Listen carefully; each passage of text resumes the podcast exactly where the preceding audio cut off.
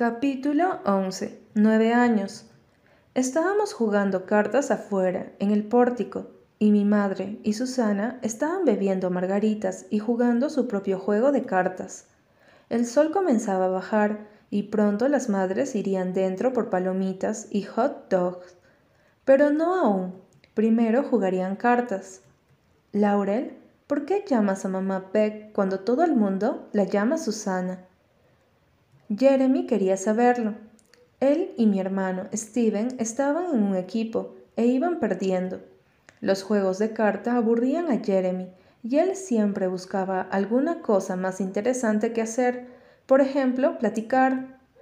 Porque es un nombre de soltera, explicó mi madre, apagando un cigarrillo. Ellas solo fumaban cuando estaban juntas, así como en ocasiones especiales. Mi madre dice que fumar con Susana la hacía sentirse joven otra vez. Yo dije que podría acortar su vida unos años, pero ella hizo un ademán de indiferencia por mis preocupaciones y me llamó una exagerada. ¿Qué es un nombre de soltera? preguntó Jeremy. Mi hermano destapó la mano de cartas de Jeremy y siguió jugando, pero Jeremy lo ignoró. Es el nombre de una dama antes de que se casara, tonto, dijo Conrad. No lo llames tonto, Conrad, dijo automáticamente Susana, señalándolo con su mano. ¿Pero por qué tuvo que cambiar su nombre del todo? inquirió Jeremy. No lo sé, yo no lo hice. Mi nombre es Laurel Tun, el mismo desde el día en que nací. Lindo, ¿eh? A mamá le gustaba sentirse superior que Susana por no cambiar su nombre. Después de todo, ¿por qué una mujer debería cambiar su nombre por un hombre? Ella no debió. Laurel, por favor, cállate, dijo Susana, lanzando un par de cartas en la mesa. Gané. Mi madre suspiró y lanzó sus cartas abajo también. No quiero jugar este juego nunca más. Déjame jugar algo más. Déjame jugar Go Fish con los chicos. Mala perdedora. Mamá, no estamos jugando Go Fish, estamos jugando corazones y tú no juegas porque siempre tratas de hacer trampa, dije. Conrad era mi pareja y era muy seguro que nosotros ganáramos. Lo escogí a propósito. Conrad era bueno para ganar. Él era un rápido nadador, el mejor jugador de fútbol y él siempre, siempre ganaba en las cartas. Susana aplaudió y rió. Laur, esta chica me recuerda todo de ti. Mi madre dijo, no, Belly es parecida a su padre. Y ellas intercambiaron esa mirada secreta que me hacía decir, ¿qué? ¿qué? Pero sabía que mi madre nunca lo diría. Ella era buena para guardar secretos, siempre lo era. Y supongo que me parecía más a mi padre, Tenía sus ojos, que eran un poco rasgados, una pequeña versión femenina de su nariz, su barbilla poco sobresaliente. Todo lo que tenía de mi madre eran sus manos. Luego el momento terminó, y Susana me sonrió y dijo Tienes absolutamente la razón, Belly. Tu madre hace trampa, siempre hace trampa en corazones. Los tramposos nunca cambian, niños. Susana siempre nos llamaba niños, pero la cosa era que yo ni siquiera lo notaba. Normalmente lo haría, pero la manera en que Susana lo decía no parecía como una cosa mal, no como si nosotros fuéramos pequeños y unos bebés. Sonó como si tuviéramos nuestras vidas enteras enfrente de nosotros. Capítulo 12 El señor Fisher venía poco en el verano un fin de semana de vez en cuando, y siempre la primera semana de agosto. Él era un banquero, y alejarse del mundo real por un tiempo, de acuerdo con él, era simplemente imposible. Y de todos modos, era mejor sin él aquí que cuando estaba con nosotros. Cuando el señor Fisher venía a la ciudad, lo cual no era muy menudo, me paraba un poco más recta de lo normal. Todos lo hacían. Bueno, excepto Susana y mi madre, por supuesto. La cosa divertida era que mi madre había conocido al señor Fisher al mismo tiempo que Susana lo hizo. Los tres habían ido a la universidad juntos, y su escuela era pequeña. Susana siempre me dijo que llamara al señor Fisher Adam, pero nunca pude hacerlo. No sonaba correcto, señor Fisher, sonaba adecuado. Así que lo llamaba de esa manera. Y Steven también lo llamaba así. Creo que algo en él inspiraba a las personas a llamarlo por señor. No solo los niños, creo que él lo prefiere de esa manera. Él llegó a la hora de cenar la noche del viernes y nosotros lo esperábamos. Susana le había preparado su bebida favorita. Mi madre se burlaba de ella por esperarlo, pero a Susana no le importaba. Mi madre bromeaba con el señor Fisher también, de hecho. Él se burlaba de ella de regreso. Quizás bromear no era la palabra correcta, eran más como peleas. Ellos peleaban mucho, pero sonreían también. Era divertido. Mi madre y mi padre rara vez pelearon, pero no sonreían mucho tampoco. Supongo que el señor Fisher era muy guapo para ser un papá. Él era más guapo que mi padre, pero también era más vanidoso que él.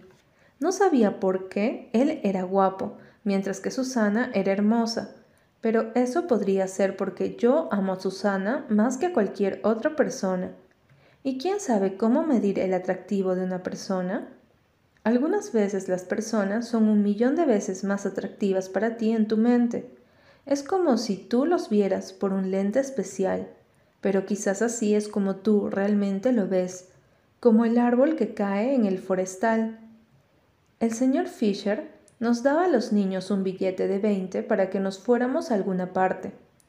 Conrad era el que siempre se hacía cargo de él. Para los helados, decía, cómprense algo dulce, algo dulce. Era siempre algo dulce. Conrad lo adoraba. Su papá era su héroe. Por un largo tiempo, de todos modos, más largo que la mayoría de las personas. Creo que mi papá dejó de ser mi héroe cuando lo vi con uno de sus estudiantes de posgrado, después de que él y mi madre se separaran. Ella ni siquiera era bonita.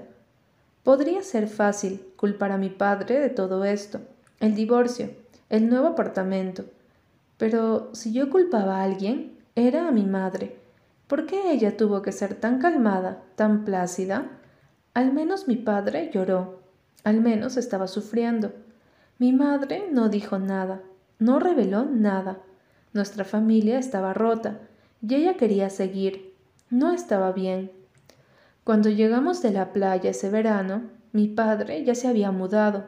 Su primera edición de Hemming, su juego de ajedrez, sus CDs de Billy Joel, Clau. Clau era su gato y le pertenecía a papá en una manera que a nadie más le pertenecía. Era justo que él tomara a Cloud, sin embargo, yo estaba triste. En cierto modo, que Cloud se fuera fue casi tan malo como mi padre, porque vivía permanentemente en nuestra casa. Habitaba cada espacio. Era como si fuera el dueño del lugar. Mi papá me llevó a comer Applebee y dijo disculpándose, Siento tomar a Cloud. ¿Lo extrañas? Él usaba su barba estilo ruso, nuevamente dejándola crecer para la mayoría de las comidas. Era molesto. La barba era molesta. El almuerzo era molesto. No, dije, no podía levantar la mirada de mi sopa de cebolla. Él es tuyo, de cualquier modo. Así mi padre obtuvo a Cloud y mi madre nos obtuvo a Steven y a mí. Salió bien para todos. Miramos a mi padre casi todos los fines de semana. Nos quedábamos en su nuevo apartamento que olía a moho. No importaba cuánto incienso encendiera. Odio el incienso. Y lo mismo mi madre. Me hace estornudar.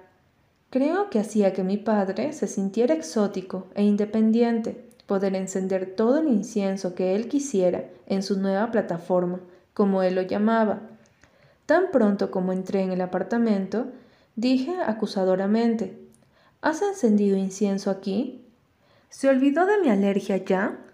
Culpable. Mi padre admitió que sí. Él había encendido algunos inciensos, pero no lo haría más. Aún lo hace, sin embargo. Lo hace cuando no estoy ahí. Abre la ventana, pero aún puedo leer la cosa. Era un apartamento de dos dormitorios.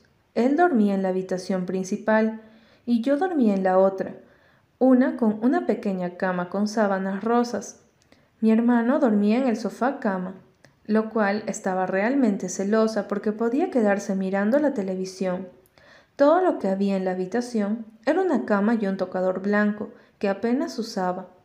Solo un cajón tenía ropa dentro, el resto de los cajones estaban vacíos. Hay un librero también, con libros que mi padre había comprado para mí. Mi padre estaba siempre comprándome libros. Mantenía la esperanza que me volviera inteligente como él, alguien quien ama las letras, ama leer. Me gusta leer, pero no ese estilo que él quiere para mí. No ese estilo, como un erudito. Me gustan las novelas, no el género no ficción. Yo odié esas sábanas rosas. Si él me hubiera preguntado, podría haberle dicho amarillo, no rosa. Sin embargo, él lo intentó, a su manera, lo intentó.